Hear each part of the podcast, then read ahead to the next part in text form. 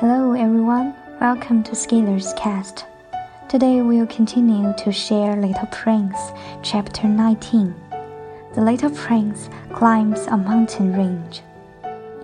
After that, the little prince climbed a high mountain. Only mountains he had ever known were the three volcanoes, which came up to his knees. And he used the extinct volcano as a footstool. From a mountain as high as this one, he said to himself, I shall be able to see the whole planet at one glance, and all the people. But he saw nothing, save peaks of rock that were sharpened like needles. Good morning, he said courteously. Good morning, good morning, good morning, answered the echo. Who are you?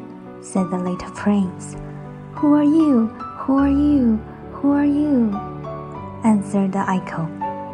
Be my friends, I'm all alone, he said. I'm all alone, all alone, all alone, answered the echo. What a queer planet, he thought. It is altogether dry and altogether pointed and altogether harsh and forbidding and the people have no imagination. They repeat whatever one says to them. On my planet, I had a flower. She always was the first to speak. Thanks for your listening. We'll be still there or be square next time.